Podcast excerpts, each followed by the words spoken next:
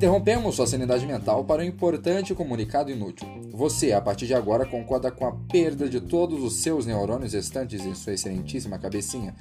Sim, dentro de instantes estará escutando Pra Fora, o podcast onde eu, Gregory Valim, anfitrião dessa bagaça, solto a voz expressando todas as minhas opiniões sem sentido, junto com conteúdo às vezes inteligente, às vezes cômico, às vezes muitas coisas.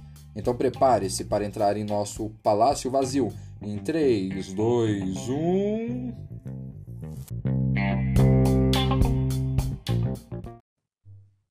Estamos começando mais um para fora hoje, nesse lindo dia, 31 de abril, aliás, 31 de março, já errei a data, começamos por aí, de 2020. E hoje, como estou sem criatividade para desenvolver um tema bem embasado, bem criativo, em cima de muitas coisas totalmente fiéis e bem emblemáticas, resolvi fazer uma coisa que eu fiz anteontem, que é responder perguntas. É, e eu estou fazendo isso agora porque eu não sei nem se vai dar tempo de fazer postagem mesmo no dia 31, já que agora são 11h10 e temos 30 minutos para fazer a gravação e alguns minutinhos para fazer o upload aí no nosso querido Spotify que abriu essa linha de montagem do nosso podcast é maravilhoso do Brasil. Então, respondendo perguntas hoje, algumas perguntas enviadas, algumas perguntas daquele mesmo site, o Mundo Interpessoal, que eu sei que você deve ter acessado lá e procurado algumas coisinhas para saber por que, sua vida não tem tanto sentido assim. Como diria o Felipe Neto, não faz sentido mesmo, meu querido, é só você conviver. É, tem um episódio de Rick and Morty, uma série que as pessoas que assistem se julgam intelectuais o suficiente mas na verdade é mais uma série totalmente ridicularizada com uma pequena parte de inteligência, é, como podemos dizer, uma inteligência social, uma inteligência que mexe com o nosso psicológico e que a gente acha que fica inteligente só de assistir a série. Como o Morty diz para Summer, sua irmã, no episódio em que eles estão enterrados no quintal e que a vida não tem sentido nenhum. Então larga a mão de ser besta, se preocupar com as coisas e vai se divertir enquanto você é vivo. Essa é uma das regras que se aplica à série. E com essa introdução maravilhosa, chegamos à primeira pergunta, é, enviada por uma pessoa que eu não vou falar nome de pessoas aqui. Não por enquanto, não enquanto esse negócio não estiver famoso, que aí eu posso expor provavelmente no futuro. Vamos lá? Gregory, o que, você acha da quarentena? Olha, eu acho a quarentena essencial para a não disseminação desse vírus. É, não vou dizer maldito, porque coitado dele, ele está fazendo o trabalho dele, é o trabalho da espécie, me infectar outras coisas e tentar sobreviver. É, mas eu, eu acho que é uma maravilha a quarentena. É, porque assim o estúdio, o estúdio não, o estudo do Atila e Amarino e também de outros cientistas, digamos assim, é que há uma classificação de uma duplicação de três em três dias em casos aqui no Brasil. É, se você, como disse no, no episódio sobre coronavírus, o primeiro episódio aqui no Spotify, como eu disse, você pode verificar que de três em três dias há uma, um aumento significativo no número de casos, é, de acordo com os casos anteriores. Né? Assim, o negócio vai progredindo cada vez mais. E se uma pessoa fica em casa e ela tem um vírus, por exemplo, é, ela já tem esse vírus há uns quatro dias.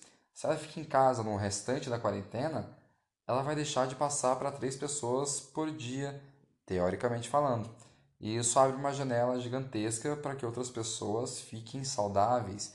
Se as outras pessoas também ficarem em casa, elas acabam não pegando e acabam não contaminando outras futuramente, que eu acho magnífico. Mas falando da minha quarentena, é uma coisa chata uma coisa ridícula como pessoa de que você identifica que se tivesse quarentena ou se não tivesse quarentena, a sua vida não teria mudado tanto assim. É um nível preocupante de se pensar, já que se você fala que sua vida é igual a uma quarentena, tem alguma coisa de errado com você. Porque se você está em uma quarentena opcional, veja que você tem uma doença também que precisa ser tratada. Essa doença pode ser depressão, ansiedade, é, como eu estou tentando aplicar no meu curso, que eu já falei, já sou ator há mais de 15 anos, estou tentando aplicar um curso para tirar vergonha, timidez, introversão, as pessoas serem sair da quarentena opcional da sua vida. E eu acho que é escandaloso você perceber que a quarentena opcional é uma opção, já que deveria ser apenas um meio de risco, uma necessidade humana, porque quarentena não é nada legal. Você precisa conhecer pessoas novas. O ser humano é o ser mais social que existe. Eu acho que não que trabalhe em conjunto, mas que seja social, porque quer ser social. Você pode botar em lado, por exemplo, como as formigas, que é uma sociedade gigantesca, mas elas trabalham em conjunto porque elas aprenderam aquilo ali e é uma maneira monótona, uma maneira robótica de trabalhar sempre a mesma coisa. Já nós não. Somos porque queremos, mas somos. Somos os seres mais adaptáveis do planeta e os seres mais sociáveis do planeta também. É... Eu estou aqui em casa, sou do grupo de risco, é... eu tenho asma e apenas asma. Sou um asmático fumante, que daqui a pouco isso entra também na próxima pergunta.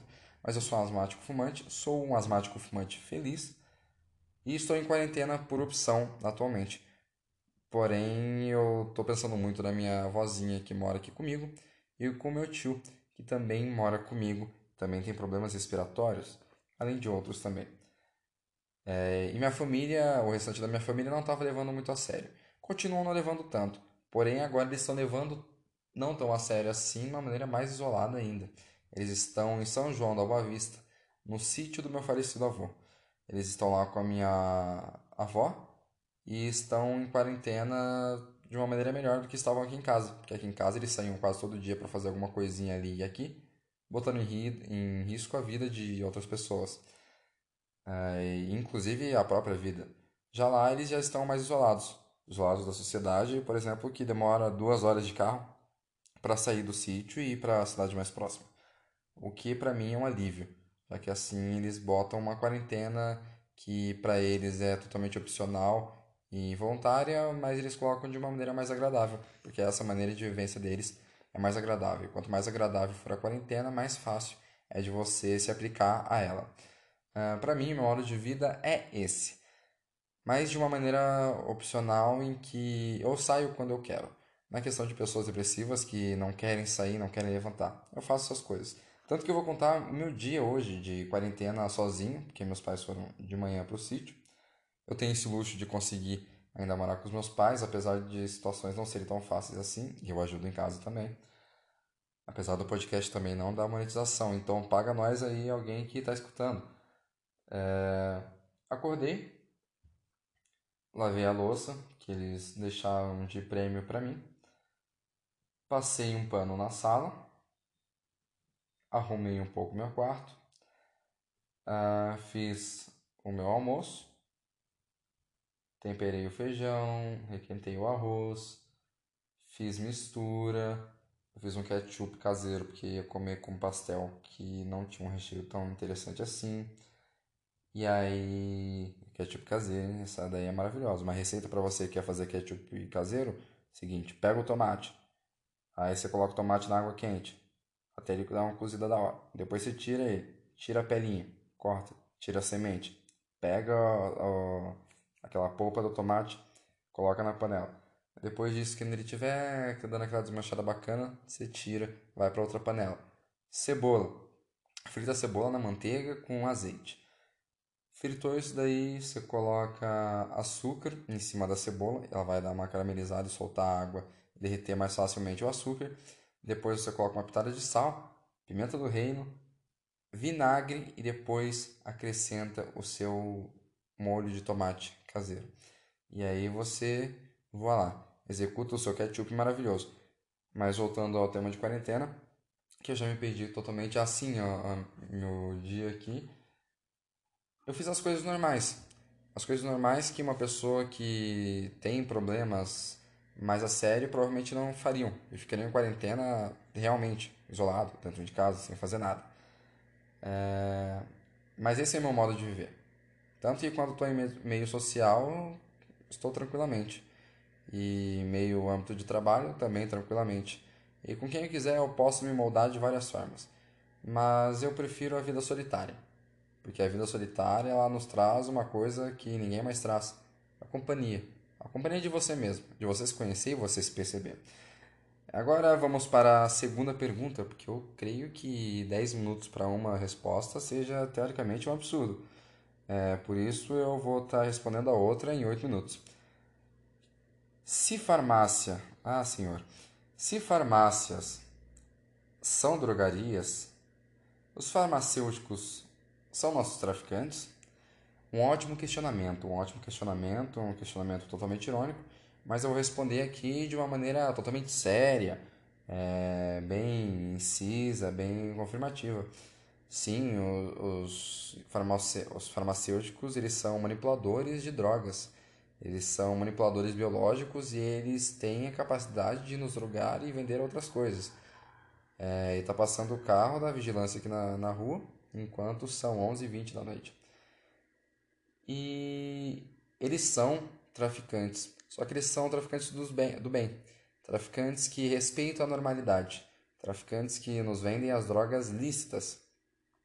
Por que eles são traficantes do, do bem e fazem uma boa manipulação? É fácil de responder, porque eles seguem uma receita medicinal.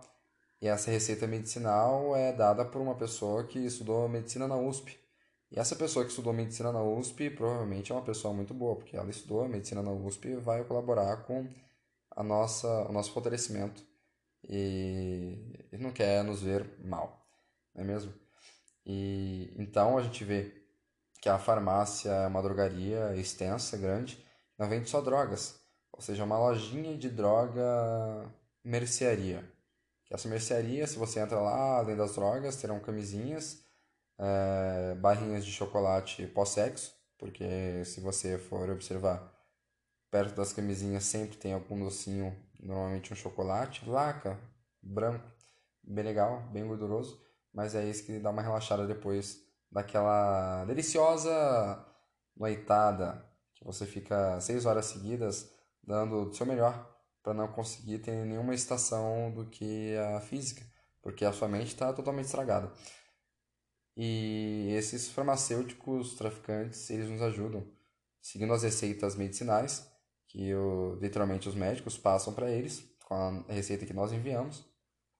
Eles criam a droga, fazem a manipulação se for necessário, ou entregam a droga já bem manipulada. E com isso eles têm a liberdade de nos drogar a hora que for necessário. A hora que o nosso corpo fala, olha, eu estou precisando de droga aí. Uh, o que é diferente das drogas ilícitas, infelizmente, que temos o uso colaborativo, né? Nós usamos porque queremos e queremos porque usamos.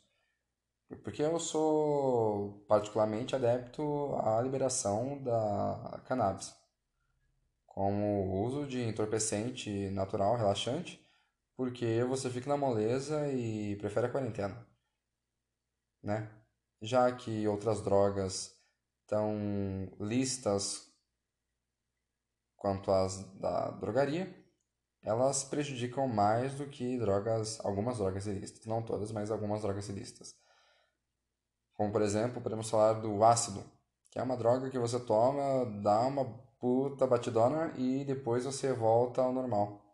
Mas normalmente é uma loucura psicológica onde você vê coisas e vive intensamente. É, comparando também, você tem essas drogas em pequena quantidade na sua casa mesmo tomando aquele maravilhoso café pilão, botando aquelas três colheres de açúcares que, de açúcar que são um estimulante muito forte também, muito enérgico. Se você quiser outra coisa, por exemplo, uma alimentação de carboidrato pode ser viciante. São várias drogas aí e sim, uh, os farmacêuticos são os nossos traficantes. Vamos lá. Ah, para a, quarta, a terceira pergunta, desculpe. O que você acha das figurinhas do WhatsApp? Essa é uma pergunta importante. Essa é uma pergunta totalmente importante porque na sociedade atual em que vivemos, a nova comunicação, a nova língua, a nova metalinguagem, ultimamente, são as imagens. O ser humano, depois de 2015, nunca mais foi o mesmo o início da invenção dos memes na internet fizeram voltar aos nossos antepassados, porque nossos antepassados se comunicavam por imagem. E hoje em dia, um veículo de comunicação chamado meme tem a comunicação que nós não temos em palavras. Por exemplo, aquela figurinha do Ronaldinho Gaúcho perguntando: Você quer namorar comigo? É muito utilizado hoje em dia para flertes virtuais. Se você usa isso como flerte virtual e não conversa mais com a pessoa, não troca ideia até chegar nesse tipo de nível, é porque essa imagem já substituiu a sua comunicação. Tanto que hoje percebemos que casais numa sala de 3x3, hoje em dia sentado um em cada sofá, conseguem se comunicar marcando um ao outro em comentários do Facebook, ou trends do Twitter, ou até mesmo em postagens do Instagram. E assim marcando um ao outro, eles geram a comunicação que eles não têm verbalmente. Porque eles não avisam mais. Olha aí, olha que coisa engraçada. E mostra a tela do celular para você. Hoje em dia eles marcam você e falam, te marquei um negócio. A pessoa tem que ver, tem que abrir, tem que confirmar que foi marcado para ver o tipo de coisa que está acontecendo, não é mesmo? Então, as figurinhas, agora mais intensamente, as figurinhas do WhatsApp, elas são uma evolução dos memes. Elas substituíram ainda mais a linguagem comunicativa, já que você consegue substituir as palavras, ações e o que você quer dizer com apenas figurinhas. Como não tem aquela, como podemos dizer, aquela, aquela figurinha muito fofa de uma menina estadunidense, loirinha, com um copo na mão e o dedo na outra, com cara de flerte. Essa é uma resposta intensamente subjetiva para muita coisa. Então, com essa figurinha em qualquer situação, em grupos ou em conversas pessoais, você consegue fazer utilização dela para responder perguntas absurdas, perguntas normais, perguntas incrédulas, perguntas. Você responde com ela, simples assim. E a pessoa que está do outro lado, se ela conhece você e conhece o seu tipo de interpretação, ela vai entender o que foi essa resposta. Para mim, as figurinhas de WhatsApp são uma das melhores invenções dos últimos três anos, porque eu não lembro exatamente quando foi, se foi 2018 ou se foi 2019 a invenção. Sendo assim, é, qualquer figurinha é bem-vinda. Eu mesmo tenho um arsenal de figurinhas. Eu lembro que no meu antigo celular, no meu antigo WhatsApp, eu tinha mais de 890 figurinhas, que ficava um pouco difícil de identificar qual figurinha eu queria utilizar em tal momento. Nesse celular, nesse WhatsApp, eu tenho ainda varia variáveis de 290 figurinhas, o que já é difícil. E por isso eu só veio uma figurinha exemplar, espetacular, chamada Calma aí, não estou achando a figurinha. Volto já. E é isso que significa a figurinha de WhatsApp para mim. Um novo método de comunicação. Creio que o ser humano hoje em dia seja capaz de se comunicar apenas por imagem.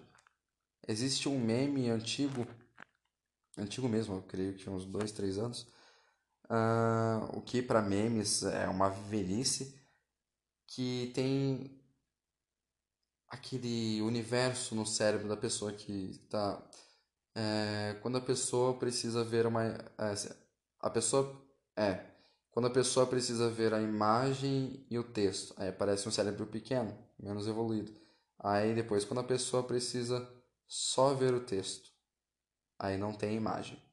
Aí depois quando a pessoa subentende quando a pessoa não precisa ver o texto porque só tem a imagem do universo bem expandido. E na parte de baixo tem dois quadrinhos brancos, que significa que a pessoa não precisa ver o texto e nem a imagem para fazer a compreensão do meme, tanto que a linguagem já foi totalmente subjetiva pela primeira sequência de iniciação, ou seja, uma bela comunicação no século XXI, já no início da segunda década. E minha voz está falando bem legal agora. Fiquem com essa ótima falhada. Estou parecendo o, o ministro da Justiça, Sérgio Moro que hoje na entrevista foi muito engraçado porque ele tava falando assim, e depois ele desandava e continuava aqui normal, normalmente, e aí ele falava sobre os acessos de, de segurança e continuava falando, o que foi uma coisa muito legal de ver e me diverti bastante. Chegando à pergunta número. eu não sei contar? Número 4, 5, enfim. Gregory, por que você não para de fumar? É... Porque por dois motivos. Eu estou fazendo isso para acabar com o cigarro. Porque eu creio fielmente que o mercado capitalista um dia vai estocar. Que estamos fumando para que eles parem de vender. Porque quanto mais cigarro eu fumo, mais estou salvando a juventude.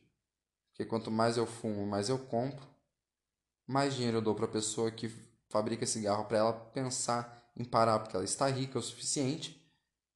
E eu tiro o cigarro de futuros compradores, assim gerando uma falta no mercado e essa pessoa vai pensar duas vezes antes de fumar. E a outra é porque a vida é minha e eu não tenho medo de morrer.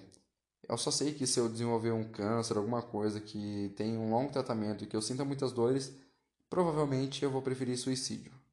Tanto que, com pouco tempo em dor nas costas, eu pensei seriamente em tomar muitos remédios, até me identificar com uma pessoa que poderia resolver isso com quiropraxia, um negócio que me agradava há muito tempo e era muito relaxante. Cigarro, um vício, um vício lícito, recapitulando em questão do antisséptico mental, maconha. Né? É, eu vou dizer aqui para vocês em primeira mão que meus pais não sabiam quando eu iniciei a fumar, mas eu comecei a fumar muito jovem, muito jovem mesmo. É, os meus pais eles não são exemplo em questão de saúde, tanto física quanto mental. E é muito preocupante isso. Se seus pais não forem, procurem ajudas e outros exemplos. Não sigam os exemplos dos seus pais. É, por sorte, eu dei uma reviravolta e não segui totalmente. Tanto que minha mente é muito mais aberta, eu consigo fazer muitas coisas que nem pensaria, talvez se fosse só filho deles. Mas uma coisa que é fato, eu fui acometido por cigarros desde a minha infância. Meus pais fumam desde que eu nasci. Minha mãe, ela parou de fumar na maternidade, na minha maternidade, porque ela não conseguia. Já no do meu irmão, ela continuava fumando normalmente. Talvez isso explique pela ansiedade o jeito ridículo que o moleque é. Eu sempre fui acometido, sempre vivi com cigarro. Meu pai e minha mãe fumam a vida inteira praticamente. Minha mãe começou um pouquinho depois de mim, ela começou com 15 anos de idade. Meu pai começou a fumar com 17, de 15 a 17 anos de idade. E desde então eles não pararam. Hoje meu pai tem 50 anos e minha mãe tem 40 e alguma coisa porque talvez eu não fale porque eu não lembre, porque eu não sei, porque minha mãe mente muito a idade e porque ela não quer é, identificar a idade dela ainda, mas ela tem mais de 40 anos. E o vício começou com uma pequena experimentada. Aliás, fumante passivo por mais de 13 anos, eu quis experimentar a primeira bituquita acesa. E foi uma novidade que quase me matou em primeiro momento, pois, como mencionei, eu tenho asma sou do grupo de risco de coronavírus. Mas eu não me toquei naquela hora. E pensei que. Que mal faria, aliás, uma tragadinha. Para quem não sabe fumar, isso ainda é muito ruim. Uh, e eu fumei, creio que uns dois cigarros de 13 a 14 anos de idade. Depois disso, eu experimentei fadidicamente em uma social com colegas muito mais velhos, um tapinha na Maria. E aí, como Maria não é permitido em âmbito social aberto, encontrei a necessidade de suprir isso daí. Então, desde os meus 16 a 17 anos, eu fumo de uma maneira mais aberta. Comecei com cigarro normal, que viciava muito, viciava muito mais. E no ano de 2000, no ano de 2019, sim, no ano de 2019, no meio do ano de 2019, eu decidi parar de fumar cigarros convencionais e fumo cigarros de palha, os conhecidos também como paeiro ou paeirinho, cigarro de paia, cigarro de fumo, fumo de corda. Sim, esse cigarro mais antigo, mais tradicional, porque apesar de ser um pouquinho mais forte, ele não contém tanta química enraizada e misturas tóxicas que o cigarro convencional, tradicional hoje em dia faz. É... E isso me mantém também mais tranquilo, mais calmo e não tenho medo de que dê algo de errado. A única coisa que eu me preocupo e que acho muito imprudente é que o cigarro, infelizmente, amarela os seus dentes. Então você tem que tomar muito cuidado. Além do mais, eu uso aparelho. E a utilização de aparelho já causa uma certa, um certo incômodo e um certo desajuste no esmaltado do dente. Então, fumante um cigarro mais forte com aparelho não é uma coisa muito legal, num sorriso colgate, né? Uh, partimos então para a última pergunta. Que pergunta merda é essa daqui? Mas vamos lá. Gregory, por que a calça se bota e por que botamos a calça? Então, as duas colocações estão erradas, meu caro colega, meu caro amigo, porque a calça nós vestimos e a bota nós vestimos. Eu não sei porque o nome se. Aliás, o nome se vincula a calçado, realmente, mas creio que deve haver alguma explicação no meados de calção. Esse calção significa. É, aliás, o calção monetário significa uma segurança. Então, não sei se vem dessa palavra, dessa lógica. É, mas pensando por um lado, você também pode botar a bota, pode calçar a calça. Isso não sai incorreto. Não sai nada incorreto, já que as duas colocações você pode utilizar normalmente. Agora, eu acho muito mais estranho você falar que vai calçar uma calça do que botar uma calça. Porque para mim me remete a palavra botar me remete a uma galinha. Uma galinha que bota seus ovos, que faz um esforcinho para chocar. Essa é a minha lembrança de uma palavra de uma pessoa que me fala que irá botar a calça. Aliás, existe uma raça de galinha chamada galinha botadeira, que não precisa nem se fertilizar o suficiente para conseguir botar ovos. Então aí fica o questionamento. Você botando uma calça não seria uma nova loja da Renner? Fica esse questionamento maravilhoso. Uh, estamos finalizando mais um para fora. Hoje sem música tema, hoje comigo aqui, deitado no sofá de casa, porque não tem ninguém.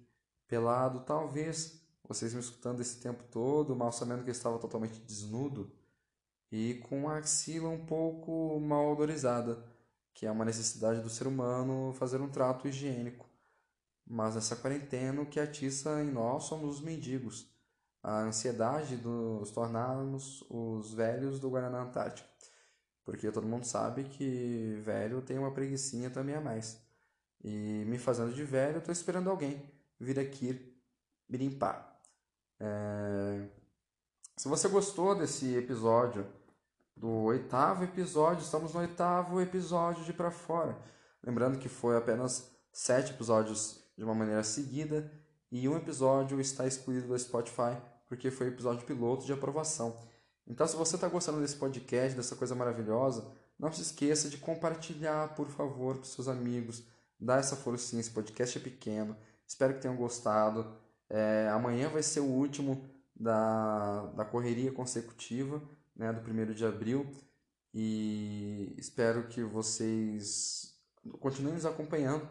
Depois, amanhã eu vou estar explicando melhor o horário e o tipo de coisa que eu vou utilizar para fazer os novos episódios do podcast. É...